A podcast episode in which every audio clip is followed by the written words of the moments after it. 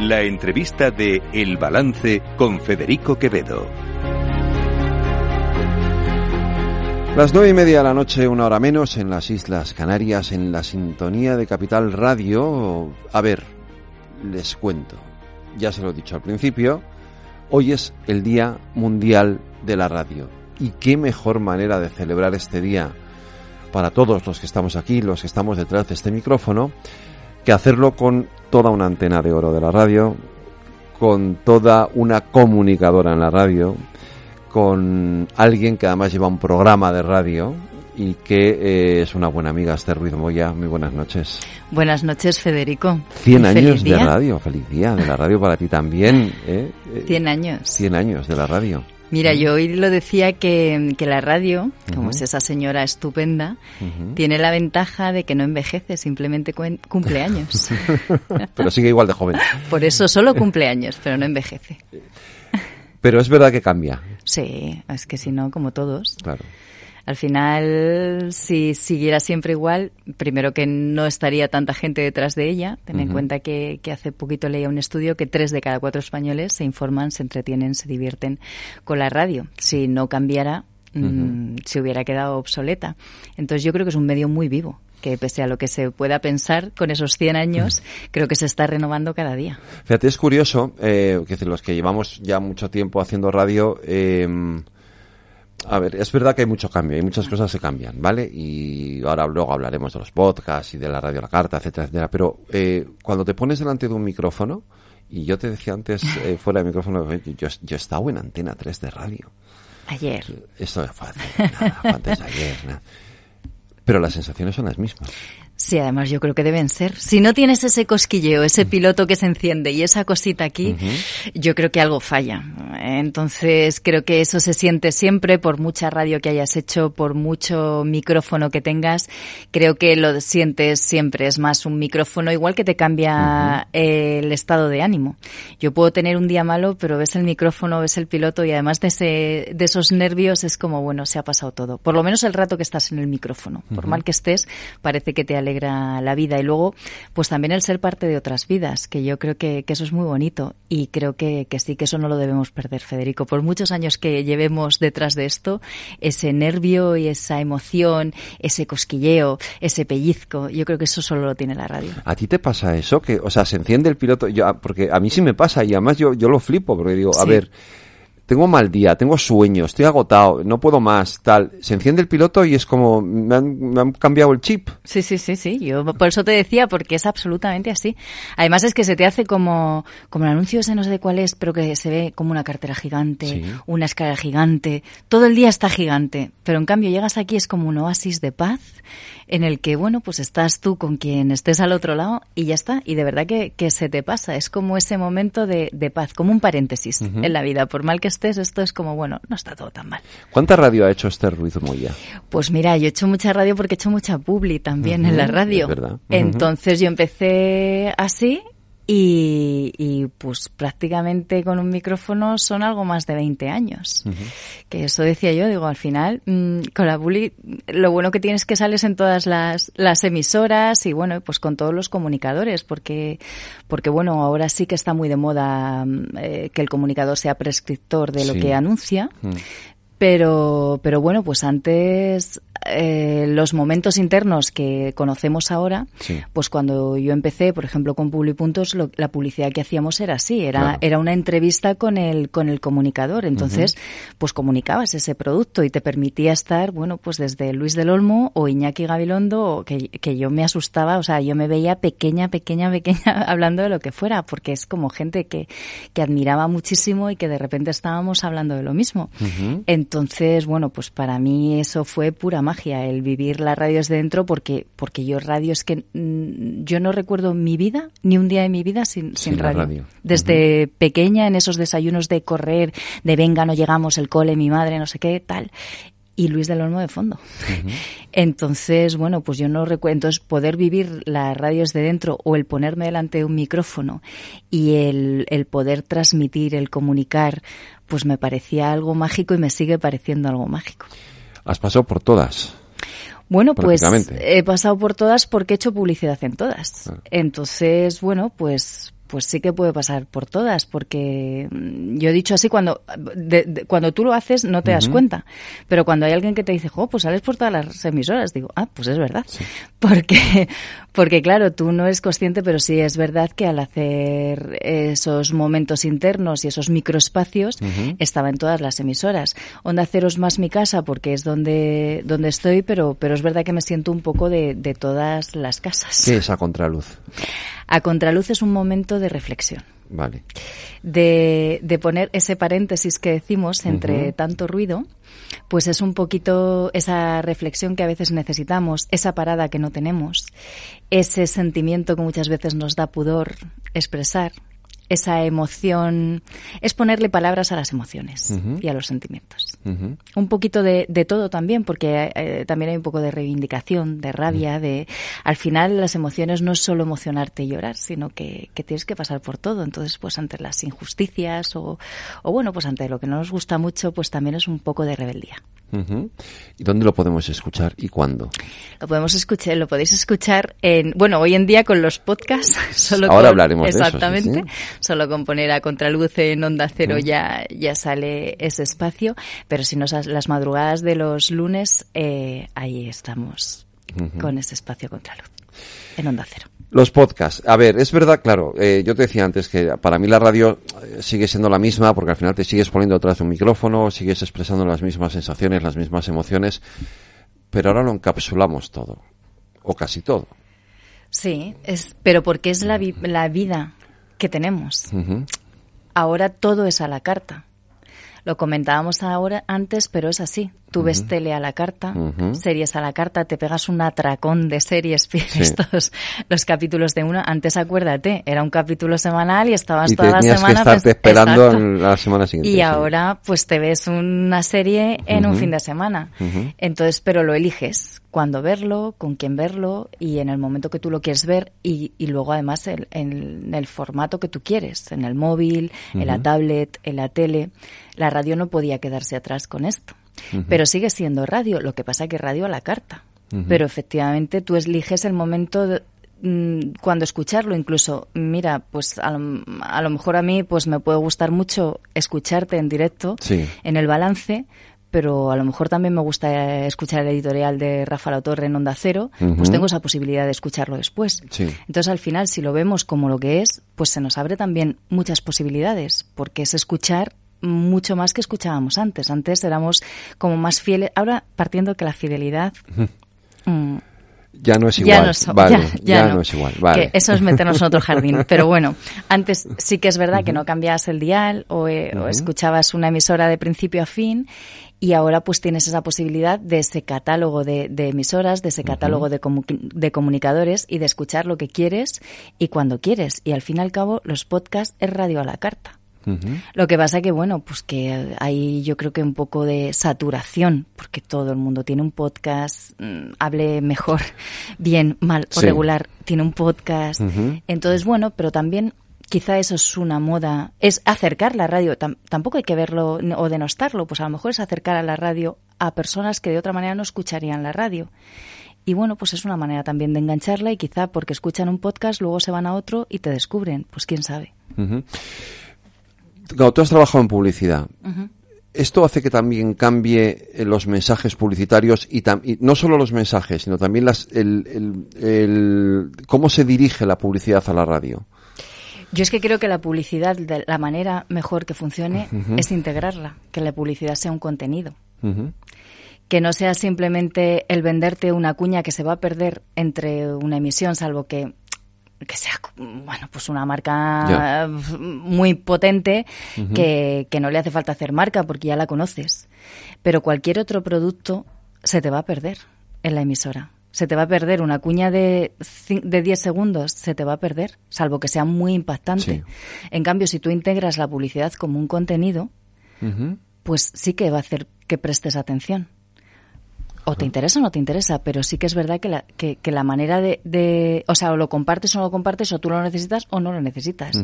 Pero la manera de captar al cliente, al, al oyente y de engancharlo y que sepa de lo que le estás hablando es primero un contenido atractivo y, y generar y hacerla como un contenido, no aquello de, bueno, una pausa para publicidad y volvemos. Pues no. que lo seguimos haciendo. Lo seguimos haciendo, pero y realmente y más aquí que estamos en una emisora comercial. Yo es que soy muy fan de la publicidad, pero eh, efectivamente, pero pero bueno, en una emisora comercial eh, yo he tenido alguna quieta discusión por eso, porque al final eh, no se puede denostar lo que paga eh, la publicidad, o sea, lo que paga las instalaciones, los sueldos, entonces hay que cuidarla un poco. Yo siempre digo, cuando corto, cuando digo, un momento, tenemos que hacer caja. Eso es, es que, venga, venga, que hay que pagar las que la luz, esto corre que vuela. hay que pagar las nóminas. Exacto, hay que pagar las nóminas. Y están aquí que nos están friendo, pues vamos a hacerle un poquito de caja. Entonces yo creo que es bueno para el anunciante porque, porque tu producto se ve reconocido y se ve posicionado. Y lo, para el oyente porque es un contenido agradable. Y luego pues para para quien hace la radio. Es mucho mejor que no que le den, porque ahora hoy en día también el comunicador tiene que hacer mucha publicidad, pues si te pegan un tostón de una cuña que la tienes que leer, que hasta tú estás diciendo, menudo rollazo estoy metiendo, porque eso a veces pasa, yo, yo escucho y digo, pero, pero pues es que te dan ganas de cortar, normal. En cambio, si se, integra, si se integra, si se hace un contenido atractivo con un, pues lo que ahora está tan de moda, el storytelling, el, o el contarle la historia, o ponerle un poco de emoción, o, o contar el beneficio, no un producto lo bueno que es, no, ¿qué me va a aportar? ¿Qué le va a aportar a quien tengo al otro lado? El contarlo así, yo creo que es la manera de, que la publicidad funcione y no sea desagradable. ¿Esto es algo que tenemos que interiorizar los periodistas? Porque es verdad que yo vengo, por ejemplo, de un mundo en el que el periodismo y publicidad eran dos cosas absolutamente eh, opuestas, o sea, no, no te puedes meter en esto. Eso ha cambiado radicalmente. Es que yo creo, Federico, que, mm, que es que nos tenemos que adaptar todos a todo que es verdad que, que, antes como que se le evitaba en ciertas profesiones. Sí. Y además, mmm, como que estaban, por eso te digo de denostar, porque era como yo cómo voy a hacer claro. esto, ¿sabes? Yo soy el periodista, yo tengo que dar la información, yo pues las noticias, el, la última hora, tal. Como mucho pues una tertulia se suda, una cosa. Pero ahora eh, periodistas que solo hacían tertulias hacen entretenimiento. Y pues con la publicidad pasa exactamente igual. Si, si tú solo la lees por el hecho de que la lees y porque vas a cobrar una producción, una realización, un tal, pues me toca hacer esto, pues, pues es normal que se te haga bola. Claro. En cambio, si esto, yo también digo muchas veces eso, que esto es una caja de quesitos. Si cada uno tenemos nuestra parte eh, y además hacemos que no sea que te lo impongan, sino, oye, ¿cómo le podemos dar una vuelta a esto para, para que tú estés cómodo, para que yo esté cómodo y para que la publicidad no sea como yo no me mancho las manos con esto, que yo soy el periodista? No, vamos a, jugar con esto, vamos a integrarlo y bueno, y vamos a participar todos de todo. Eso también, pues, porque claro, todo le podemos poner mucho romanticismo, pero es que las facturas nos llegan a todos. Sí, pero bueno, es verdad que en eso los periodistas hemos sido un poquito em, estrellitas. Eh, y no, hombre, no voy a hacer yo un anuncio, ¿no? Y al final, claro, que al final hemos, hemos caído todos haciendo anuncios. claro, porque también ha cambiado eso. O sea, es verdad que, que eso antes no, o tenías una persona que se dedicaba solo a hacer la publicidad y ya está. Pero luego, bueno, pues se ha visto que también para la cadena el vender la publicidad, pues es mucho más rentable si cuenta con el periodista. No es lo mismo un periodista que un comunicador. Quiero decir, todos los periodistas, pues, digamos, no todos los periodistas son comunicadores y no todos los comunicadores son periodistas. Completamente de acuerdo. Además, es que, mm, mira, mi padre, que mi padre era periodista y, y cuando yo le decía, es que yo quiero hacer periodismo, es que yo como tú, es que no sé qué, me decía, estudia cualquier otra cosa, siempre podrás ser periodista. Eso lo dije yo también. y no me hizo caso. Pero es que claro, porque al final esto es, bueno, que te voy a contar a ti, esto es una vocación fuerte y, y, bueno, y podrás estudiar otra cosa, pero, y es que él me decía eso, es que tú eres periodista, o sea, o sea, tú eres, tú podrás comunicar o podrás hacer información o podrás hacer entretenimiento y, y bueno, pues hay cosas, hay carreras que es verdad que hay periodistas que tú los ves y dices, jolín, pues, pues pero les falta esa curiosidad que tenemos que tener, ese, querer saber, ese preguntar, ese observarlo todo. Y son periodistas y a lo mejor te hacen una información o una entrevista buenísima porque está documentadísima, pero, pero no llega al otro lado.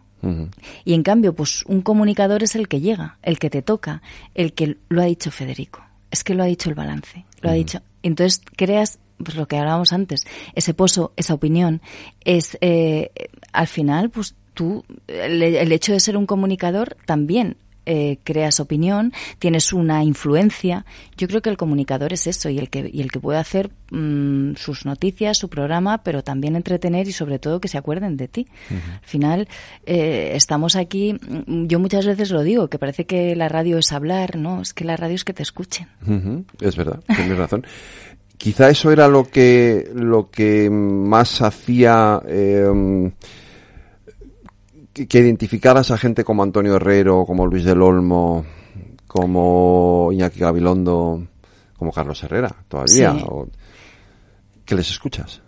Les escuchas. Eh, Además, sí, eh, sí, hay comunicadores que desde luego son muy buenos, que, que, llegan y creo que tienen esa influencia, ese crear ese estado de opinión y bueno, antes también, es que ahora todo está muy atomizado. Pero antes igual que teníamos la 1 y nos informábamos, o sea, era la tele que veías, pues es que antes la radio o era Luis del Olmo o era Iñaki Gabilondo. Sí. Entonces, o estabas con uno o estabas con otro y sí que es verdad que la radio eh, eh, ahora es que tenemos el móvil y te enteras de todo, pero antes si, si había una última hora, te lo decía la, radio, Porque los periódicos tenían una edición y como mucho una vespertina, pero, pero tú te leías un periódico al día eh, y ya te lo había contado la radio el día de antes. Entonces es verdad que, que sí que ellos, yo creo que han hecho esa radio entretenimiento, han creado esa fórmula que, que sí que es de prestar atención y lo bueno que tiene la radio es que tú puedes estar haciendo cualquier otra cosa que está contigo. Entonces, pues es, no necesitas estar como con la tele, que sí que necesitas prestarle más atención. O el periódico que tienes que leerlo. O el periódico que tienes que leerlo. Entonces, la radio, pues tiene eh, eso, pues sí, que la escuchas porque, porque es en tu intimidad, hasta en tus momentos más íntimos de ducharte o meterte en la cama.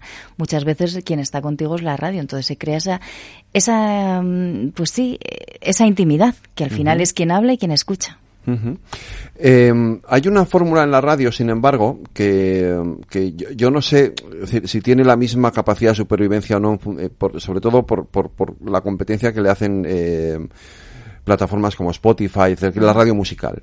Eh, no lo sé, eh, te lo pregunto, no lo sé. No sé si tiene, o si es, ahí sí se ha notado más la, la, competencia que tiene, pues el que tú te pones, entras en el coche, te pones Spotify para que vas a escuchar cualquier emisora musical si ya te pones tú tus listas y lo que tú quieres, ¿no?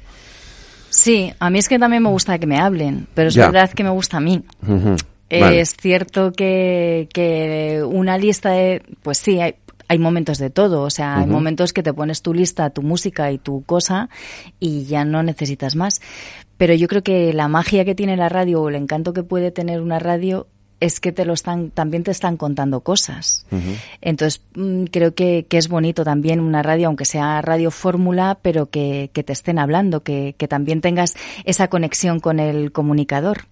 Pero es verdad que, que, ahora, sobre todo la generación que viene, que no habla ni por teléfono, pues imagínate cómo que le hablen. Entonces, bueno, pues también es un poco, escucho lo que quiero, es lo que estábamos hablando, escucho un poco lo que quiero y también las radios musicales han cambiado mucho. Antes, bueno, pues las, las discográficas eran las que ponían las bueno, pues lo que iba a sonar, lo que no iba a sonar, pero ahora tienes, ahí sí que tienes que escuchar qué quiere el otro. Antes eran los 40 y ahora es que tengas 15 millones de descargas en Spotify. Exacto, Entonces, bueno, pues ahí también te, tienes que adaptar, tienes que buscar otra fórmula, otra manera de conectar con el oyente. No sé si, si abrir micros o abrir peticiones o como están ahora, pues que todo es TikTok o, las radiofórmulas pues también son muy activas en redes sociales porque tienen ese feedback inmediato y, y es la manera de conectar con el público porque porque si no sí que sí que están también más en peligro.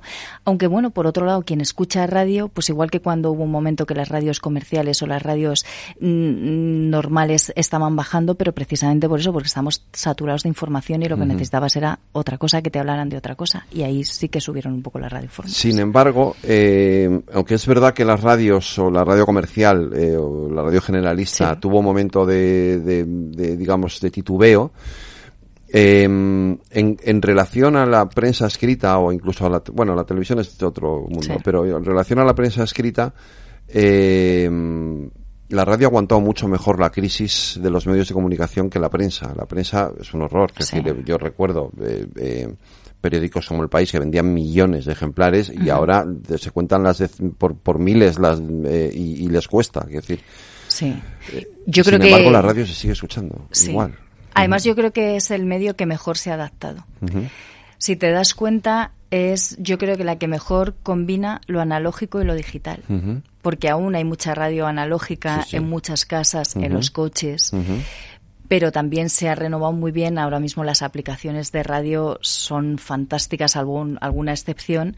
Entonces combina muy bien. Creo que, que, ha sabido mm, avanzar muy bien aunando lo, lo, analógico y lo digital. Y yo creo que la radio tantas veces la han matado que yo eh, será que lo que no te, te mata te hace más fuerte. Debe ser eso. Pero, pero es verdad que creo que es el medio que, que ante las crisis ha salido incluso más fortalecido porque, bueno, que eso hay un montón de estudios que lo dicen, que la radio es el medio con mayor credibilidad y yo creo que esa robustez se la da pues todas las crisis por las que ha pasado y, al que al final vuelves a la radio, que la radio es eso, pues es entretenimiento, es información, son muchas cosas, es calidez, es intimidad. Creo que lo que tiene la radio no lo tiene ningún otro medio. ¿Tú ves eh, a los comunicadores siendo sustituidos por la inteligencia artificial?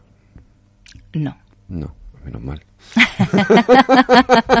¿Qué peso me has quitado de encima, Esther? Nada, tú tienes alma y la inteligencia artificial, por mucho que se le ponga, al final la inteligencia artificial, si no la nutrimos nosotros, Cierto, sí, sí, es verdad, pero yo qué sé, pero como parece que es que es la, viene la gran revolución de la inteligencia artificial. Aquí Luis Vicente Muñoz por las mañanas tiene, tiene una inteligencia artificial que le hace, que, trabaja con él. Sí, evidentemente trabajará con él, pero, sustituirla, nuestra humanidad y el alma por mucha inteligencia artificial que haya y si no, nos revelaremos. Eso habrá que hacerlo, sin duda. La radio decíamos que es pasión, es vocación, es emoción, eh, es entretenimiento también, ¿no? Eh, eh, todo eso son, son, digo, esas son, esas emociones son las que es muy difícil que ninguna, ningún aparato pueda sustituirlas. Yo creo que sí. Ahora mismo, por ejemplo, como estamos tú y yo, esto no lo puede hacer la inteligencia artificial. Porque ahora, bueno, estamos hablando, pero a lo mejor tú mm, entramos en otros terrenos donde hay algo más de emoción, o bueno, o eso, o lo que hablábamos antes de rebeldía o de rabia, y tú eso me lo vas a notar. Y a lo mejor sabes que tienes que hacer un silencio cuando lo tienes que hacer el silencio, o sabes por dónde tocarme y dónde le vamos a llegar al otro. Pues la inteligencia artificial, hombre, que a lo mejor evoluciona y a mí se me escapa pero yo creo que, que eso no, no lo puedes transmitir ni, ni esa emoción, esa humanidad que tenemos las personas yo no lo veo a la inteligencia artificial y si va a venir eso, pues mira, yo casi que prefiero no verlo. Oye, Esther, ¿qué hay que hacer para tener una antena de oro? Bueno, pues la verdad es que, mm, mira, eso es que no tengo todavía... ¿Es el momento más bonito de tu vida o uno de los más? Es muy bonito cuando te llaman. Sí, ¿no? O sea, cuando la recoges es muy chulo. Sí. Pero cuando te llaman y es como no habrá otra por ahí, ¿no? Es para mí, no se han equivocado. No, hay otra este ritmo. Y sí, porque, porque es, uno trabaja, o al menos yo trabajo de la mejor manera que sé, le pongo, yo no sé hacer las cosas a medias. Muchas veces me enfado conmigo porque digo, pero no lo puedo hacer, no puedo ser un poco más ligerita. Pero no, yo sí me implico, me implico. Entonces, bueno, pues yo le pongo alma, corazón y vida, pues casi a todo, bueno, sin el casi a todo lo que hago. Porque entiendo que es la manera de trabajar, de hacerlo de la mejor manera posible y de la mejor manera que sé. Entonces nunca esperas un reconocimiento Tú, tú, trabajas por ti, pues por quien te escucha, por quien te sigue, pero principalmente por, por las cosas bien hechas. Entonces, cuando te llaman, por ejemplo, en mi caso, cuando fue la antena de oro de la Federación de Asociaciones de Radio y Televisión, además los compañeros, y, y, ves que te están escuchando, o que te están leyendo, o que te siguen, o yo, por ejemplo, en mi caso, pues que ha habido cierta, bueno, y sin cierta reinvención, ha habido una reinvención, a mí para mí la pandemia fue un antes y un después y mm. entonces inicié un proyecto personal y, a base de, de creer, de, de, bueno, de hacer las cosas como buenamente sé y, y, que eso, bueno, pues haya tenido su repercusión, que, que, haya tenido entidad propia y que además te lo reconozcan es como la bomba. Hay un libro también. Sí. Hay un libro también, es eso, fue como un renacer y 2022, que fue cuando a mí me dieron la, la antena, pues fue como, no sé si consolidar eso, pero, afianzarme en que lo que yo creía sí que podía ser posible. Y que es verdad que hay mucha lágrima, mucho dónde voy, ya he llegado tarde, en fin, muchas cosas. Pues no llegaste tarde, llegaste en el momento justo. exacto, entonces es como, bueno, pues a lo mejor todo tiene su tiempo y todo tiene su momento. Y me acordaba mucho, evidentemente, bueno, mi padre falta desde hace muchos años, pero es verdad que veía a esa niña, yo cogía un micrófono y yo tenía frito a mis hermanos, a mis padres, a los muñecos porque no se quejaban. pero yo era todo entrevistar, yo era todo, no sé qué, la máquina de escribir mm, la porreaba sin saber tal. Yo, el primer fas que entró a mi casa yo decía, pero, pero ¿cómo? O veía a mi padre dar las crónicas, porque antes eran las crónicas por teléfono. Es verdad. Y ahí a cobro revertido a la agencia F y no sé qué, y yo allí.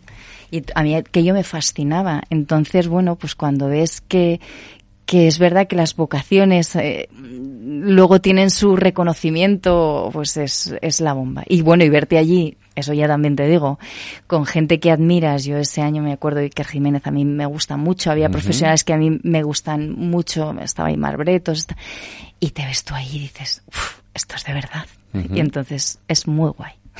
De todos esos grandes, ¿a quién admiras más? Si hay, si hay un nombre. Para mí, Carlos Herrera es muy referente por lo que hablábamos antes porque me parece que es un comunicador integral, 360. que igual te hace información, me parece que es un entrevistador magnífico porque no es un inquisidor, no te va a llevar, a veces es verdad que tú dices, pero, pero dale, pero, pero que se te va a escapar vivo, pero luego al final dices, bueno, pero es que tampoco le tienes que avasallar. Y creo que maneja muy bien el entretenimiento, eh, crea equipo, entonces, para mí creo que es un comunicador que, que sí que es un referente. Y mira, pues cuando hablábamos, por ejemplo, Iker Jiménez, me parece, lo admiro porque es muy libre. Entonces creo que, que en estos tiempos que es tan difícil ser libre, pues me parece un acto de valentía. Entonces es triste que, que hablemos de compañeros Mm, que lo que debería ser normal y natural, que es el poder ser libre, pero, pero es verdad que hoy en día con los tiempos que corren, pues es muy digno de admiración. Y, y, ahora mismo de los actuales, pues, y bueno, y Carlos Alsina, que por ejemplo me gusta mucho, mucho la parte primera, esa en parte de información, de documentación, de una entrevista con esa serenidad, con esa ironía, porque la ironía en radio no es fácil. No, porque no se ve. Exacto. Entonces no es fácil, pero me parece que él la transmite de una manera fantástica. Entonces, bueno, y ¿sabes quién me gusta mucho? Ya hace mucho tiempo que no hace radio, pero Luján Argüelles me parece que oh, transmitía muy, yo muy he sido muy, he tenido muchos ratos buenísimos con Luján Argüelles. Pues yo también, que además he trabajado con ella, me encanta su entusiasmo, su pasión, y creo que era una mujer, es una mujer con muchísima fuerza, y creo que las radios mm, se la pierde. Pues sí, efectivamente. Nos queda radio para rato. Nos queda radio. Yo creo que la radio está muy viva y, y, creo que nos tenemos que adaptar a los tiempos, pero yo creo que la radio está viva y, y tantas veces como la han matado y no se han dado cuenta que es inmortal.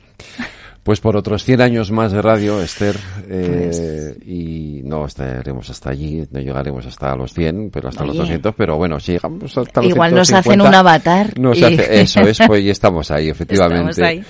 Eh, muchas gracias, Esther Ruiz Moya. Ha sido un verdadero placer este ratito hablando de radio. Gracias a ti, Federico. Ha sido, pues eso, estar en casa. Así que muchas, muchas gracias y qué mejor que celebrar el Día de la Radio aquí contigo. la mejor manera. Un beso.